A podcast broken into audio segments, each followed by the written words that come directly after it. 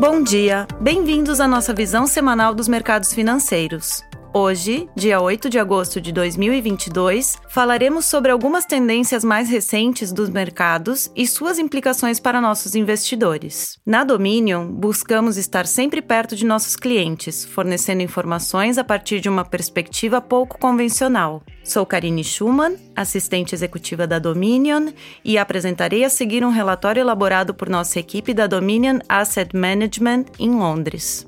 Desmascarando falsas narrativas. Durante o mês passado, discutimos narrativas falsas que acreditamos serem predominantes nos mercados financeiros de hoje. Este ainda não foi, de forma alguma, um processo exaustivo. Existem muitos outros temas importantes para considerarmos que estão mal orientados, não apoiados por evidências e que se tornaram o pensamento dominante. No entanto, este é provavelmente um bom momento para fazer uma pausa e pensar sobre o que podemos concluir até agora de nossa discussão sobre narrativas falsas. Como já dito antes, as narrativas são dispositivos poderosos. Você pode pegar um sistema extremamente complexo ou uma série de eventos, como a fundação de um país ou mudanças em uma sociedade, e através do poder de contar histórias, dar-lhes um significado que seja fácil de entender.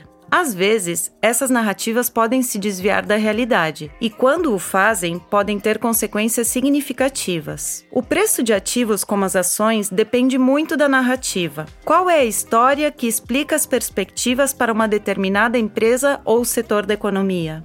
Quem gostaria de investir na empresa ou setor que está destinado a sair do mercado? Por outro lado, quem não gostaria de investir no setor que está mudando o mundo? Compreender as narrativas que influenciam os alocadores de capital ajuda bastante a explicar a avaliação de ativos. Portanto, entender essas narrativas pode nos ajudar a buscar oportunidades de investimento. Algumas narrativas convincentes são apoiadas por evidências. Mercados emergentes é uma narrativa, uma história que explica um processo complexo de industrialização, mudança demográfica e adoção de novas tecnologias em países de baixa renda. A evidência que sustenta esta história é esmagadora.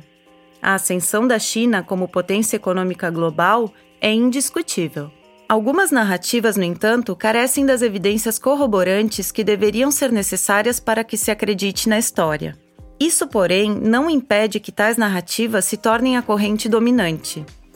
Histórias especialmente convincentes podem se tornar crenças amplamente difundidas que a maioria irá defender. Nos mercados financeiros, algumas narrativas podem apresentar características quase religiosas. Geralmente são narrativas sobre assuntos polêmicos, às vezes relacionados a novas tecnologias. Alocadores de capital e investidores de varejo ficam tão apegados à sua crença na história que tomam decisões dramáticas de investimento com base nessas ideias, o que, por sua vez, afeta os preços dos ativos relacionados.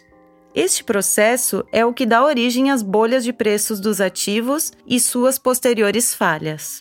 Abaixo da superfície, esse processo também dá origem às antibolhas, termo cunhado por Diego Parilla. Isto é o oposto da bolha, é a supressão da descoberta de preços em ativos afetados negativamente pela narrativa que impulsiona a bolha. Antibolhas são aumentos de preços esperando para acontecer. O processo de descoberta de preços atrasados pelas oscilações emocionais dos mercados dominados por uma história diferente. Assim como as bolhas podem de repente estourar de forma dramática quando a realidade se apodera das falsas narrativas que a sustentam, as antibolhas podem subitamente ver aumentos dramáticos de preços à medida que a realidade se apodera do valor oculto no ativo. As antibolhas são narrativas subestimadas com fortes evidências que as sustentam. São exatamente o oposto das bolhas, narrativas falsas, superestimadas, sustentadas por evidências fracas. Cada antibolha tem uma falsa narrativa correspondente que mantém o preço do ativo em questão artificialmente baixo. Identificar antibolhas exige que primeiro identifiquemos a narrativa falsa, depois, trabalhemos de volta aonde as oportunidades anti-bolha possam estar. Investir nelas antes que suas histórias se tornem populares e aceitas como realidade pode oferecer retornos de investimentos muito atraentes a longo prazo. Vamos passar por um exemplo do que pensamos ser hoje uma grande antibolha. A mudança climática é um assunto que, fora da política racial ou dos direitos ao aborto nos Estados Unidos, provavelmente gera as respostas emocionais mais extremas das pessoas quando discutido. Os mercados financeiros não escaparam disso. O movimento ESG, desinvestimento em combustíveis fósseis investimento ético são temas que mudaram a estrutura da gestão de ativos e impactaram drasticamente no desempenho dos preços dos ativos em setores ligados a esses temas, especialmente em energia. Um mal entendido fundamental do sistema energético global e as maneiras mais pragmáticas de descarbonizá-lo é a falsa narrativa aqui. É algo mais ou menos assim: os combustíveis fósseis são ruins, as empresas que os produzem são sinistras e as fontes de energia renovável em breve os eliminarão da matriz energética global.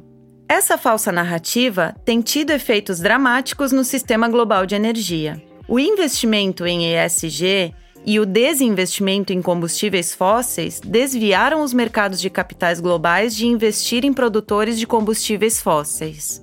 Nos dias de hoje, as empresas produtoras de combustíveis fósseis negociam tendo suas valorizações mais baixas da história, em alguns casos com preços em um colapso iminente de demanda. Algumas ações de mineração de carvão são comercializadas com valorizações tão baixas que estão produzindo o equivalente ao valor total da empresa em fluxos de caixa livres em apenas 12 meses de operação. Ou seja, eles poderiam comprar 100% da empresa de volta do mercado com os lucros de 12 meses de operações comerciais. Muitas empresas de petróleo e gás comercializam com base em valorizações, o que significa que em algum momento elas efetivamente sairão do negócio nos próximos 5 a 10 anos, com pouco ou nenhum valor atribuído a seus ativos além desse período. Qual é a realidade? Observar os dados brutos ajuda aqui. Como investidores, precisamos tentar ser tão livres de emoções quanto for possível ao avaliar temas estruturais. Você pode se surpreender ao saber que a demanda global de carvão é atualmente a mais alta da história. A demanda global por petróleo não está longe de atingir novos recordes. Enquanto isso, a energia eólica e solar combinadas geram apenas 1% da energia global. Os combustíveis fósseis, portanto, podem oferecer uma oportunidade anti-bolha nas valorizações atuais. Eles estão longe de ser mortos, apesar do fato de que os mercados financeiros estão precificando em eminente colapso. Mesmo com base em um conjunto muito generoso de suposições para construções renováveis no futuro, assumindo um aumento de quatro vezes na atual taxa anual de investimento para os próximos 30 anos, e assumindo que os esforços da descarbonização em indústrias como a agricultura e a construção sejam planejados, a demanda global de petróleo e gás ainda diminuirá apenas 15% em relação aos níveis atuais até 2050. O que muitos comentaristas sobre este assunto deixam escapar é que mercados emergentes como China, Índia, Sudeste Asiático e África verão grandes aumentos na demanda de energia à medida em que se industrializam, e muito disso virá em forma de combustíveis fósseis. Enquanto isso, a falsa narrativa da morte iminente dos combustíveis fósseis tem privado de capital as empresas produtoras de combustíveis fósseis, o que significa que o investimento em novos ativos de produção para suprir a demanda global está em seu nível mais baixo em mais de uma década. Uma oferta mais baixa combinada com uma demanda mais alta gera preços mais altos, o que muito explica a inflação atual da energia. Não há incentivo para essas empresas investirem em novos suprimentos agora. Os mercados e a sociedade em geral só irão puni-las por fazê-lo. Adicione a isso a invasão russa da Ucrânia e a súbita tomada de consciência na Europa de que confiar em um ditador neofascista para sua energia foi um erro. Há agora uma grande onda de demanda vinda de países como a Alemanha para obter sua energia de qualquer lugar que não seja a Rússia. Isso significará, a curto prazo, carvão de países como Austrália e gás natural dos Estados Unidos, Canadá e Oriente Médio. Não haverá outra maneira de manter as luzes acesas na Europa durante os próximos dois anos. Simplesmente não é possível construir energias renováveis com rapidez suficiente a curto prazo. As empresas de petróleo e gás hoje estão negociando, como já mencionado, de acordo com a falsa narrativa de que provavelmente não durarão muito tempo como empresas lucrativas. Elas negociam com um desconto de 60% em suas valorizações médias de longo prazo. O setor de energia comercializa próximo ao valor percentual mais baixo em relação ao valor SP 500 da história. Os gastos com exploração e investimento em energia estão em seu valor mais baixo por mais de uma década, o que implica em que pouca oferta nova esteja disponível, enquanto a demanda está aumentando e está próxima de novos recordes. Neste trimestre, a ExxonMobil, 16 milhões de dólares, gerou mais fluxo de caixa livre do que a Alphabet, 13 bilhões de dólares. A Chevron, 10 bilhões de dólares, não estava muito longe. Depois de serem demonizadas nos últimos 20 anos, algumas ações nada sexy estão agora em voga. Empreiteiros ocidentais de defesa, por exemplo, há muito vilipendiados e excluídos dos mandatos ESG, são agora aplaudidos em todo o espectro político democrático ocidental, pois fornecem às Forças Armadas da Ucrânia armas que estão cobrando um alto tributo dos militares russos. É curioso como as coisas podem mudar rapidamente.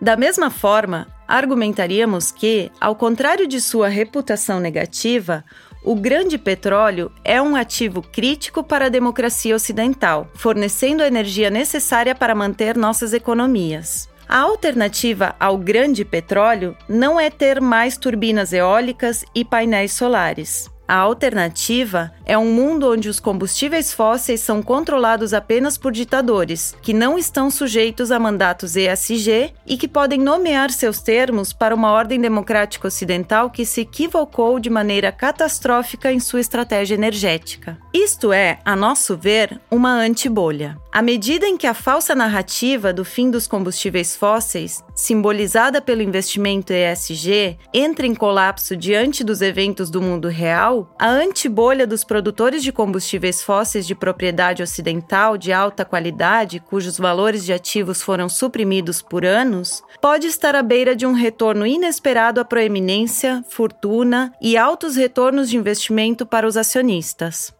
Isso pode acontecer mais cedo do que muitos pensam. Esperamos que tenham gostado do novo episódio. Mais uma vez, convido a todos para que nos sigam no Spotify e deixem suas sugestões e comentários através de nossos canais de comunicação. Até a próxima semana. Um abraço. As opiniões refletidas neste podcast são do autor na data da publicação e não necessariamente as da Dominion Fund Management Limited. O conteúdo deste podcast não pretende ser uma assessoria de investimento e não será atualizado depois da publicação. Imagens, vídeos, citações de literatura e qualquer material que possa estar sujeito a direitos autorais são reproduzidos total ou parcialmente neste artigo com base no uso justo aplicado a reportagens de notícias e comentários jornalísticos sobre eventos.